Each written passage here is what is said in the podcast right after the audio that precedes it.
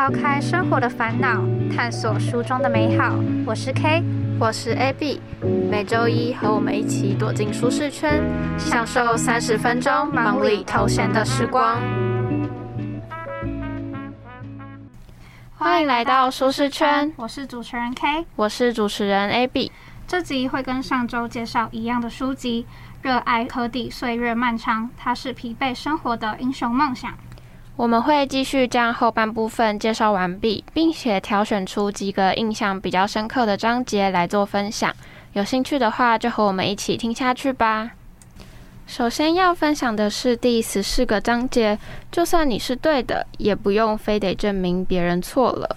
故事的一开始呢，作者说他和他的朋友洪小姐一起喝咖啡，洪小姐在喝代半的时候开始大笑。经过作者了解呢，是因为洪小姐她知道刚刚有个人在背后说她的坏话，作者就很好奇的问说：“哦，为什么别人说你坏话，你会那么开心？”原来是因为他觉得，如果听到的人啊跟他一样，觉得那个人品性不行的话，那他说什么都不会有人信。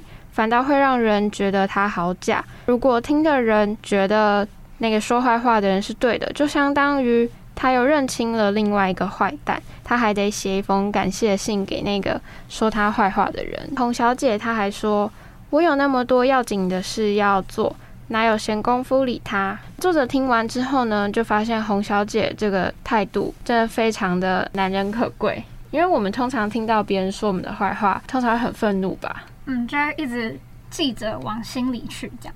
对，然后甚至会有想要反击的想法。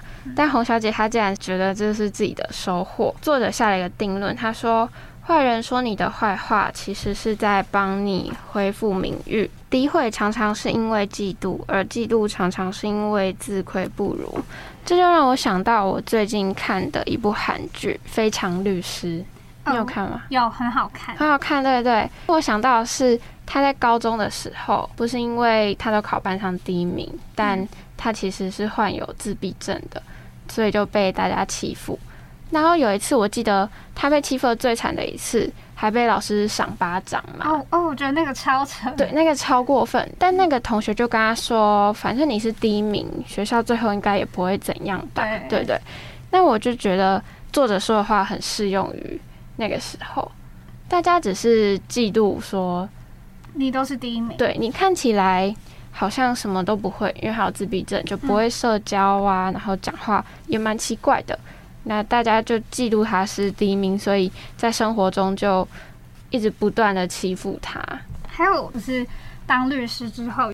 他的同事就是那个男生律师，他就就有点竞争的感觉，就觉得他为什么要让他？就因为他有自闭症吗？这样，他觉得哦，他虽然有自闭症，可是他还是那么厉害，受长官的青睐，他就觉得非常的嫉妒。那他也不敢直接跟他讲，他就是在背后搞小动作。那如果对这部有兴趣的听众们，也可以去看看，我觉得蛮值得看的，因为他探讨的议题很多。就他每一集的话，都会有一个小故事，就一个案件会在一集以内结束。所以如果你是不喜欢那种一直追很长的剧的人，这个也蛮适合的。再来，我们要聊到的是，当你知道要去哪里的时候，全世界都会给你添乱。每次你可能下定决心要做好一件事的时候，就会觉得全世界好像都在阻挠你，或是可能。你当初在下目标的时候没有想这么多，实际行动的时候发现，哎，我好像这些问题都是我当初没有想到的，然后就放弃了。这样，你会有这样的问题吗？嗯，我觉得我蛮长的，就通常我决定要做一件事情之后，嗯，我就会发现哦，我做不到，就是很快，我一开始做，我就会发现我做不到，然后就回去耍废之类。因为你在耍废的时候，没有人会阻挠你。嗯，就是不会有任何的困难，就划手机这件事情很简单，就很像是你精心策划了一个很重大的一个东西，但是身体呢就已经发懒了，就不想行动。我会，因为我是一个什么事情都想做的人，就是，就你塞给你自己很多目标，我会塞的很满很满，但一到要做的时候，我就会觉得很累，然后会觉得说我干嘛？把自己的时间塞的那么满，但我觉得我还好的是，我塞满的事情，我会去把它做完。是不管怎么样，对，不管怎么样，因为很多事情就不只是关乎到我自己，嗯，就可能还关系到别人，所以我就会去做完，包括课业什么的，我会在乎那个结果。毕竟爸妈付了六万多块，不想拖累别人，对我得好好念书吧。这样，对，确实是每次定了所有的目标的时候，我开始要做的时候，我会觉得很累，然后觉得每件事情都在碰壁的感觉。可是有时候，像我自己可能想做一件事，但最后失败了，我却怪给说哦，因为太衰了，导致我没有完成这项。但其实你知道是你自己的问题。对，但是我可能跟别人讲的时候，讲啊我好像很认真一样，但其实根本就没没。其实我不会觉得自己衰，我好像还没有过这种想法。你说你就会觉得哦，这是自己的问题。对，就是因为有些事情我确实没有很努力。可能我自己知道，只是我跟别人讲的时候，我就是要找个借口。对，就喜欢找借口。如果你也是设定目标之后就开始变得很难的话，你也可以去想，你是不是给自己的目标太远，或是太多。那如果是太多的话，我自己的方法，我会把我的重心放在其中一个。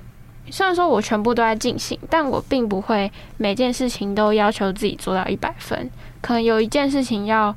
做到一百分，那其他就是哦八十六十这样。那等一个上手了，时间可以安排了，再把其他慢慢的做上来。因为有些事情虽然你没有做到完美，可是你从中学到的东西也是蛮可贵的。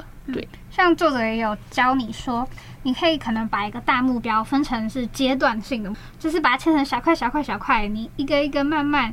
去完成之后，最后你就会完成了这个大的目标。作者理解很好的一生呢，就是你今天做的事情都做了，就是以今天为主，嗯，不要一直去想哦未来怎么样，未来怎么样，就是因为你好好过好每一天，其实你的未来就是你现在累积起来的嘛，它就有机会是你喜欢的样子。现在真的想变好的话，你现在最重要的事情就是确定自己真的是在往前走，而不是在原地踏步，就说啊未来要干嘛，未来要干嘛，而没有真的去行动。这样。那说实际一点的方法，就是说设小目标嘛，因为你目标小了，越容易完成，你就会越有成就感，你就不会觉得自己衰。但其实小目标、小目标累积成的，也是你本来最想要的样子。没错。接下来想和大家分享一首歌，是告五人的《运气来的若有似无》。运气来的若有似无，就是说有跟没有中间的交界处，同时也是要教你转念这件事。你认为的好与不好，其实都在一念之间。如果把当下遇到不好的事情换个角度想，或许这件事之所以会发生，都是为了下一件好事的诞生。好，那让我们一起来欣赏这首歌。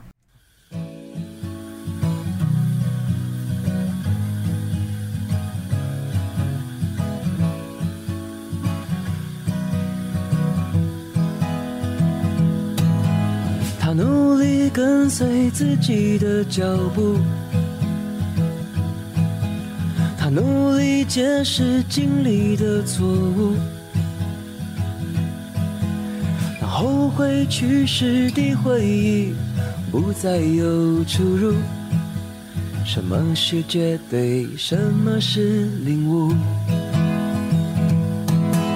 他拥有承受自主的态度。他相信乐观总会有好处。当他接纳快乐、悲伤而带来的起伏，什么是迷惘？什么是无助？季节更替，年轻的心，踏着红彩汇集的河。肆虐后产生的荒芜，重新种下一棵棵树，带它飞往永恒的国度。他终于拥有自主的态度，他相信乐观总会有好处。当他接纳快乐、悲伤而带来的起伏，什么是倾诉，什么是糊涂？季节更替，年轻的心，踏着红彩会记的河，肆后产生的荒芜。中心种下一棵棵树，带它飞往永恒的国度。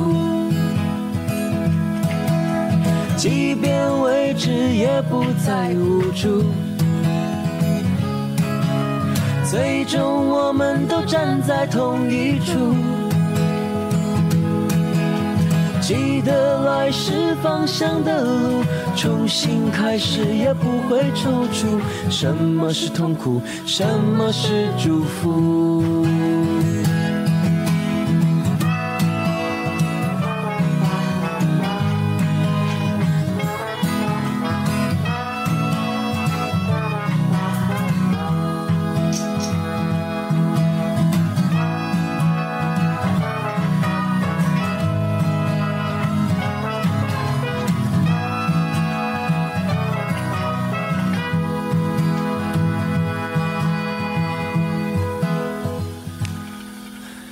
终于拥有自己的国度，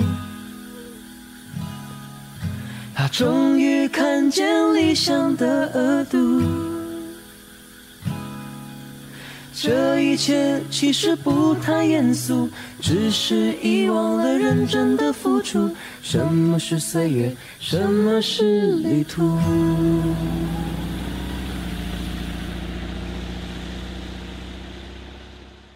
那想先问 K，你会说谎吗？会啊，无论是好的坏的，都会说。善意的谎言也是。嗯，那我自己的话，算是小的谎会说，但大的谎不敢说。哎、但其实我觉得我自己不是很会说谎，就是我说谎我就会心虚，然后就会被发现这种。我觉得应该别人很容易就看得出来，但你还是会去说，真的必要的话，必要才说好，合理化自己的谎言。会聊到这个，是因为作者在第十七个章节是所有命运赠送的礼物早已在暗中标好了价格。他分享了一个 Z 姑娘的故事，她是因为高中的时候啊抄了同学的作业，因为一时来不及完成，就去抄作业。那这个抄作业呢，对于老师来说，其实是一个说谎的行为，所以她长期就受到了她朋友的威胁，因为她朋友就威胁说，如果你不帮我怎样怎样，我就跟老师说你上次作业是抄我的。作者下了一个定论是：你所看得见的好处，都有看不见的代价。以说谎这件事情来说，你说谎的当下或许是解决了某一件事情，但其实你随之而来的是背后你要用无数个谎，或是无数个你不愿意去做的事情，来让自己原本的谎不会被拆穿。我自己是觉得，因为我不太会说这种很大的谎，嗯，我会说谎，可是很大的谎，我会觉得我自己良心不安，我自己平常生活就过不去。像是我小时候，我会偷画墙壁，然后有一次被我爸发现。一开始我怕我妈骂我，我就跟我爸说，就是你不可以跟妈妈讲这样。反正我爸就小小处理我之后，就跟我约定说不会跟妈妈讲。结果后来我上楼遇到我妈，我就我就直接跟我妈说，我刚刚画了墙壁这样对我自己讲，因为我觉得反正我妈早晚也会看到，那不如我自己坦诚这样。哦但我不是说我不会说谎，我还是很爱说谎。可是我觉得我日常说的谎，就是可能我买了一个新衣服，或是我可能去烫头发之类然后我爸妈就说：“哎、按、你买这个或烫头发，你花多少钱？”我就可能会谎哦少个一千块，我说：“哦，一千块啊。但其实我觉得这种谎没什么诶、”因为这是小小的对啊，这并不会对谁造成伤害。大的，我是没有印象。好，那可能我们不做人太说大的吗？那作者在这个故事的最后有说，有幸得到某样东西，一定要小心翼翼的侍奉它，不要以为自己的谎言天衣无缝，不要以为自己的行为可以瞒天过海。你的每一步都决定着你最后的结局，你的脚步正在走向你自己选定的明天。那作者可能就是他完全觉得说谎这个行为是不行的，对。但我觉得好像也没有这么一定啦。不过就是要理解你说的这个谎，那后面的事情你都得自己去承担。不论是你说了更多的谎，或者是受到别人的胁迫之类的。接着要分享的是第十九个章节：是你在玩手机，还是手机在玩你？那我觉得。作者他描述的状态完全就是我打开 IG，但作者讲的是朋友圈啦，因为作者好像是大陆人。如果以我来说，就是打开 IG 滑一滑，然后再看一下小红书啊，然后过着过着时间就好几个小时就没有了。你也会这样吗？会，我真的完全是手机的重度使用者，完全离不开。除非我真的出门啦，但是我在家真的很无聊，我真的可以整天一直在。你就是除了上班上课就是划手机。如果在家的话，出去玩我可能可以没可以没办法一直碰，没关系。但在家会，你会为了玩手机熬夜吗？会啊，就是我明明就知道已经没有东西可以让滑，对，但我还是会一直就一直刷新。明明就是一样的东西，对，其实大同小异。嗯，而且作者有说，你看的这些跟你的生活完全没有关系。嗯。因为我们并不是说我们在刷什么跟知识有关的，我可能都在小红上面看狗，就看别人过了什么样的生活。对对对对对，但那根本就不是现实。像我昨天晚上我花到五点多，哈，对我凌晨五点，我看我看到天亮了，我才我好像该睡觉了。你不是追剧，你就只是在滑。对对，我昨天我昨天晚上没有追剧，太扯了吧？没有那个兴致追剧，我就我本来只是想说，好滑个。十分钟我就去准备睡觉，但就一进去那个小红书我就出不来了。对，通常都是对，通常都这样。我都看狗狗啊，就一直看，一直看这样。但作者他说呢，久而久之，你会没有了仙气，也没有了烟火气，就是因为这些时间你都是被浪费掉的。那所以手机玩的越多呢，你就会离现实越来越远。你看见的只是别人剪辑过的诗意和远方，却欣赏不了身边的落日与晚霞。你听见的只是别人加工过的快乐，确定不清恋人的期待。你得到的只是隔着荧幕的泛泛之交，却感受不到身边人的关心和需要。我觉得这也像是就科技冷漠吧。大家一起吃饭的时候，大家就关注了手机里的事情，但其实手机里的人跟你离得很远。那你忘了身边坐在你身边的家人和朋友，就会变成说，不是你在玩手机，而是手机在玩你。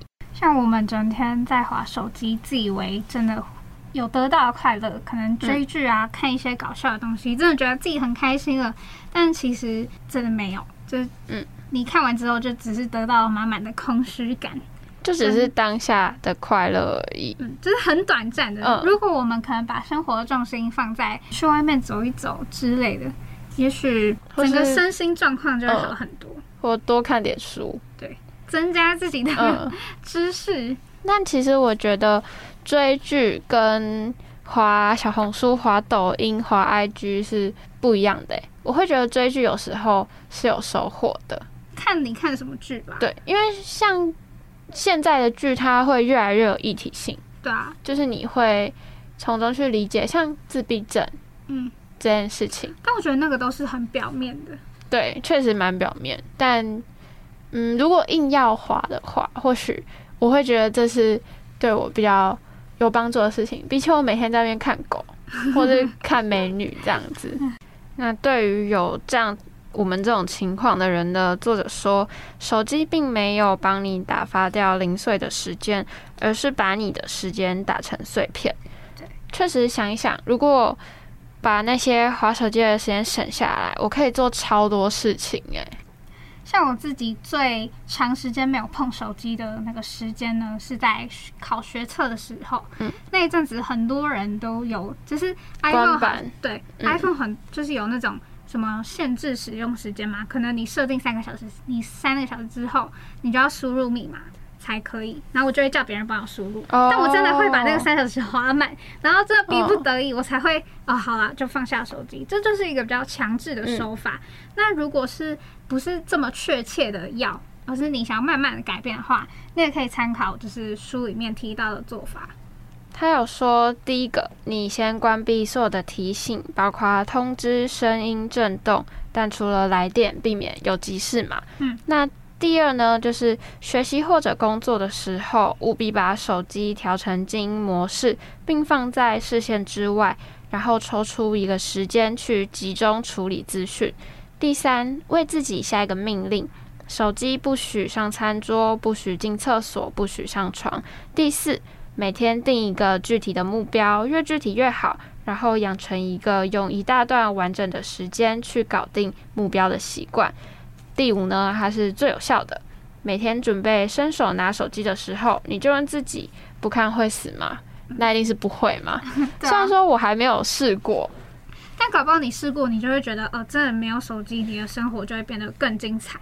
嗯，你会发现身边更多美好的事情嘛，没错，或是你完成事情的效率越来越高，所以大家可以一起来试试看作者提供的方法。今天的分享就到这边，那我在这边做一个小总结。嗯，其实不是人生不好玩，而是爱抱怨又不努力的你太无趣。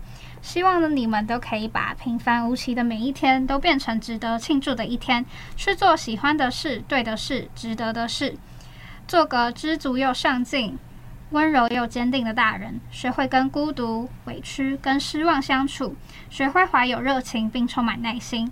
毕竟你只有一个一生，那希望大家会喜欢我们今天的分享，下周一再见喽，拜拜。拜拜